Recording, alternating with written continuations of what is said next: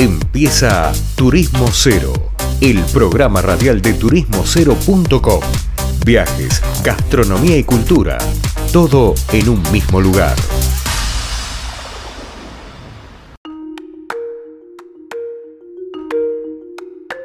Estimados oyentes, estamos acá, Turismo Cero Radio, como les comentaba al principio del programa, estamos acá con Facundo Kreiman, uno de los creadores de Namida Sushi, que es un restaurante que si bien ya tiene sus años, abrió hace poco un nuevo local y nada, según dicen es el mejor sushi de Buenos Aires. Facundo, ¿cómo andas? ¿Todo bien? ¿Cómo estás, Leandro? ¿Todo bien? Bien, acá ahora en el restaurante.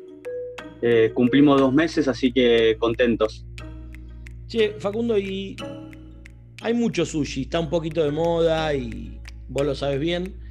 ¿Cuál es la diferencia que, que puede tener una persona que va a Namida, le que le aclaramos ¿no? a la audiencia. Namida está ubicado en Buenos Aires. ¿Y cuál es la diferencia que tiene Namida? Namida tiene una diferencia muy particular. Eh, y, vamos, me voy a alargar un poquito en el concepto porque cuando nosotros decimos Namida Nikkei, cuando uno asume Nikkei, asume directamente que es comida peruana japonesa.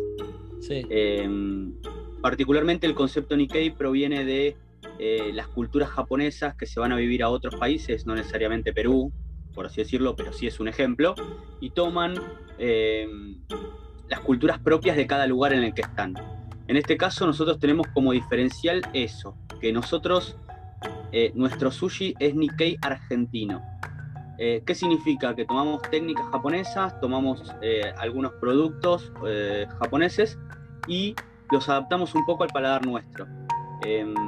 A ver, para, ir más simple, nosotros tenemos un nigiri de, pesca nacional de anzuelo, que es increíble, que en este caso hoy justo me entró chernia, así que es un pescado increíble, que tiene un poquito de alioli y un chimichurri crocante oriental. O sea, como tomando algunos sabores nuestros y pudiéndolo adaptar al sushi o a los platos principales y entradas.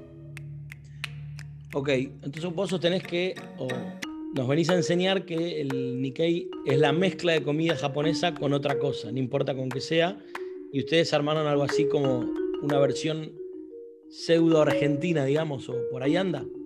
Exactamente, o, conceptualmente, si somos muy rígidos, Nikkei se llama a los primeros habitantes hijos de japoneses nacidos en cada país.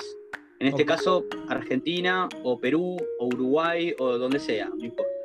Y estas, estos hijos toman, vienen, la, vienen de cultura japonesa, pero toman la cultura de cada ciudad o cada país en el que están. Entonces, eh, así nace el tiradito peruano, eh, que es para nombrar cosas eh, muy populares, ¿no? así nace el, sushi con salsa cevichada, así nace el ceviche con maracuyá, y así un montón de ejemplos. En este caso nosotros lo que hacemos es, por ejemplo, hacer unas giosas pero con bondiola de cerdo braseada y Malbec. Eh, ¿Cómo, cómo? Para repetirlo porque pasó muy rápido eso. ¿Cómo? Hacemos unas giosas que, viste, las giosas son como empanaditas al vapor, que habitualmente son muy chiquitas. Y nosotros, como somos argentos y nos encanta morfar, eh, decimos, ¿por qué no hacemos las giosas un poquito más grandes? Y hacemos unas giosas que son, serán el doble de lo que habitualmente se puede conseguir en el barrio chino. Sí. ¿Estás ahí, Facundo? Facundo, ¿me escuchás? Uy, se parece que se cortó. Bueno, estamos hablando con Facundo Kreiman, uno de los fundadores de Namida Sushi. Y bueno, esperemos a ver si se retoma la conexión. Eh, ¿Ahí me escuchás? Ahora sí, ¿qué haces? Se había entrecortado un poquito, Facundo. Estabas contando de las chiosas Sí, estaba contando las giosas que, bueno, nada, le dimos una vueltita de tuerca como para que también tengan sabores argentinos, en este caso es una bondiola braseada con Malbec, eh, y, las hacemos un poquito más grandes, porque obviamente, viste que nosotros estamos acostumbrados como argentinos también a, comer un poco, un poco más fuerte, por así decirlo. En cantidad, ¿no? Eh, en, cantidad, claro, viste, como que nuestras empanadas están con súper relleno y son grandes, o nuestra pizza nos gusta con mucho queso, o nos gusta la milanesa napolitana con papas fritas y siempre así como, como medio a lo brusco. Entonces también, como crecimos con eso, como crecimos con la comida de la abuela, decimos, ¿por qué no adaptar algo que nos gusta hacer, que es la cultura japonesa, y aprendimos a cocinar eso, eh, a, lo que nosotros estamos habitués? Eh, viste, no sé, o por ejemplo tenemos un nigiri de salmón con huevo frito arriba y aceite de trufa. Eh, o tenemos otro nigiri de salmón que está quemado con tuétano, con el caracú, con lo que nuestras abuelas hacían los guisos, bueno, hacemos un hueso al, horno y, lo quemamos arriba. Entonces tratamos de eh, adaptar nuestros conocimientos en, gastronomía japonesa o oriental a nuestras raíces, por así decirlo. Recién decías algo, Facundo, que bueno, los argentinos tenemos una forma de comer muy particular. Yo en algún momento viajé a Asia y lo que había visto de sushi era una cosa muy diferente a la que existe acá. Sin ir a algo tan sofisticado, ¿qué, crees que tiene el sushi argentino como fusión de por sí? Mira, nosotros hoy estamos en una, etapa en, donde la moda de, lo peruano-japonés está muy marcada. Yo creo que, habiendo también comido, comido en varios países, particularmente noto que el sushi argentino gusta como eh, que sea contundente, que tenga muchos sabores. Eh, obviamente a la gente le gusta mucho el queso Filadelfia o, viste que tenga mucho salmón. Pero, pero bueno, ahora hay muchos lugares también que están cambiando eso y están adaptándose a nuevos paladares. Eh, pero yo lo que creo es que el argentino cuando quiere salir a comer, quiere salir a disfrutar. Y para el argentino disfrutar es comer bien, comer rico, comer abundante, eh, disfrutar de la compañía, tomar un buen vino y, bueno, nada, es, eso, alargarse en una mesa larga y de dos horas, dos horas y media estar sentado en un restaurante. Sí. Eh, una característica del sushi argentino es ese, es, como un sushi contundente, donde vas a venir y vas a comer. Y bueno, te pasa en Asia o, te pasa en Estados Unidos o en Europa, donde eh, quizás necesitas el doble de piezas para llenarte de lo que necesitas acá, por ejemplo.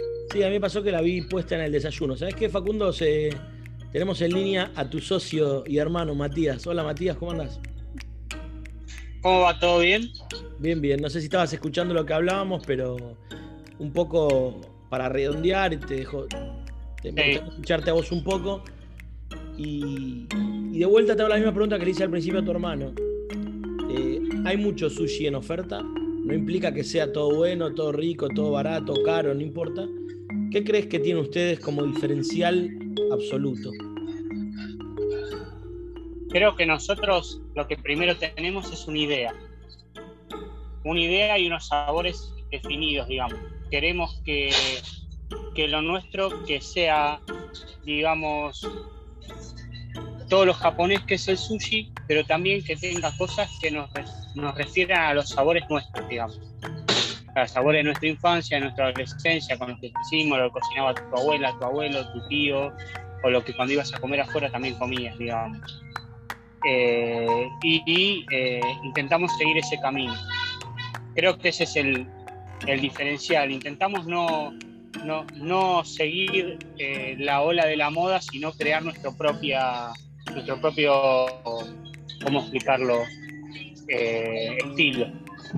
Está bueno Es bueno porque es súper interesante. Acá, tanto por la web como por la radio, han pasado muchos de sushi y nada, como todo hay moda en la gastronomía, me gusta esto que ustedes apuntan como, como diferencial.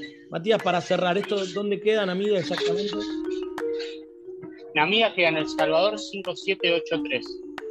Ah, en pleno Palermo. Si no me equivoco, sí, es eh, entre Bonplan y Carranza, ¿sería? Sí, supongo. Sí, Carranza.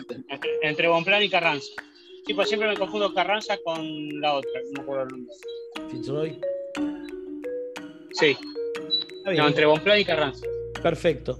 Bueno, chicos, la verdad que los agradezco y seguramente en algún momento nos demos una vuelta por ahí. Muy bien, muchas gracias. Muchas, gracias.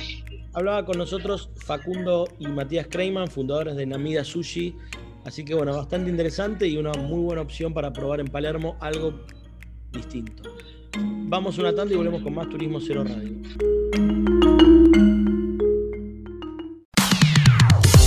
Esto fue turismocero.com en radio. El punto de tu partida de tus viajes.